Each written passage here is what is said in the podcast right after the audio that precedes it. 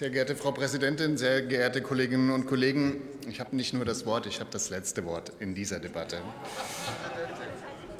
Es gibt viele Gründe, warum die Lebensmittelpreise gestiegen sind. Kollege Barz hat das ja gerade noch mal sehr deutlich gemacht. Nach den Lieferengpässen durch die Corona-Pandemie wirkt sich insbesondere auch der brutale völkerrechtswidrige Angriffskrieg Russlands auf die Ukraine, auf die Preisentwicklung aus.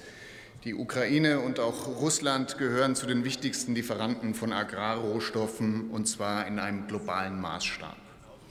Die Preiserhöhungen der Lebensmittel sind entsprechend auch ein globales Problem, insbesondere in den ärmsten Regionen.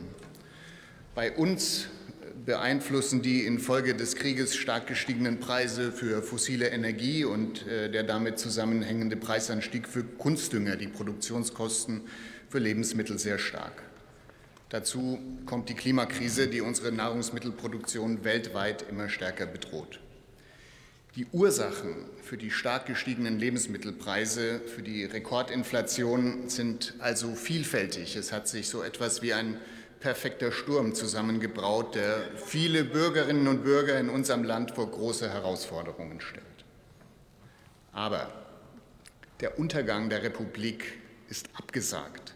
Dieses Parlament hat mit seiner Ampelmehrheit dafür gesorgt, dass Pakete geschnürt werden konnten, hunderte Milliarden Euro schwer, die unser Land durch gleich zwei große Krisen geführt haben, zuerst durch die Corona-Pandemie und jetzt durch die Verwerfungen, die durch Russlands Angriffskrieg entstanden sind. Robert Habeck hat als Wirtschaftsminister dafür gesorgt, dass die Energieversorgung der viertgrößten Volkswirtschaft der Welt in wenigen Monaten von der extremen Abhängigkeit von russischen fossilen Energien gelöst werden konnte. Das war mit schmerzhaften Entscheidungen verbunden, gerade für meine Fraktion. Aber es ist gelungen, allen Unrufen auch aus diesem Hause zum Trotz. Wir haben Entlastungsmaßnahmen für die Bürgerinnen und Bürger beschlossen wie niemals zuvor. Einmalzahlungen in der Grundsicherung, Bürgergeld, höheres Wohngeld für mehr Berechtigte, Heizkostenzuschuss, Heizkostenzuschuss 2, Einmalzahlungen zum Arbeitslosengeld 1, Energiepreispauschale für Arbeitnehmende und Selbstständige, Energiepreispauschale für Studierende, Energiepreispauschale für Rentnerinnen und Rentner, Gaspreisbremse, Strompreisbremse, 9-Euro-Ticket, Deutschlandticket, steuerfreie Inflationsausgleichsprämie, Förderung des Ausbaus von Photovoltaikanlagen, vollständiger Sonderausgabenabzug für Altersvorsorgeaufwendungen, Wegfall der EEG-Umlage, einmalige Sonderzahlung beim Kindergeld, verbesserte Homeoffice-Pauschale, Anhebung des Grundfreibetrags in der Einkommensteuer, Abbau der kalten Progression im Einkommensteuertarif, deutliche Erhöhung des Kindergeldes auf 250 Euro pro Kind. Wir wollen in die Osterpause, das war nicht mal vollständig. Das war ein echter Kraftakt im vergangenen Jahr, und das zeigt, was diese Koalition geschafft hat. Und diese Entlastungen kommen an. Die Wahrheit ist konkret.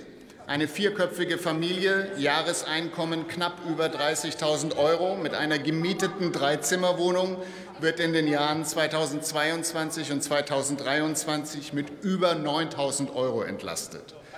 Eine Rentnerin, verwitwet mit 12.000 Euro Altersrente, gemietete Wohnung mit Gasheizung wird 2022 und 2023 mit knapp 4.000 Euro entlastet. Eine Transferempfängerin, die in einer kleinen Wohnung lebt, wird mit weit über 1.000 Euro entlastet in dieser schwierigen Zeit. Und es bleiben für viele Bürgerinnen und Bürger schwierige Zeiten. Viele leiden unter der Unsicherheit, die der russische Angriffskrieg auf unseren Kontinent gebracht hat. Die Inflation wird nicht schnell wieder verschwinden. Die Belastungen bleiben hoch. Aber diese Bundesregierung, diese Koalition hat alles getan, um die Bürgerinnen und Bürger, die Unterstützung brauchen, gezielt zu entlasten und mitzuhelfen, diese schwierige Zeit zu überstehen. Und das Allerwichtigste, die Bürgerinnen und Bürger unseres Landes sind in dieser Zeit solidarisch. Das sehen wir auch beim fossilen Energieverbrauch, der deutlich reduziert wurde. Gemeinsam Solidarisch werden wir diese schwierigen Zeiten meistern. Herzlichen Dank.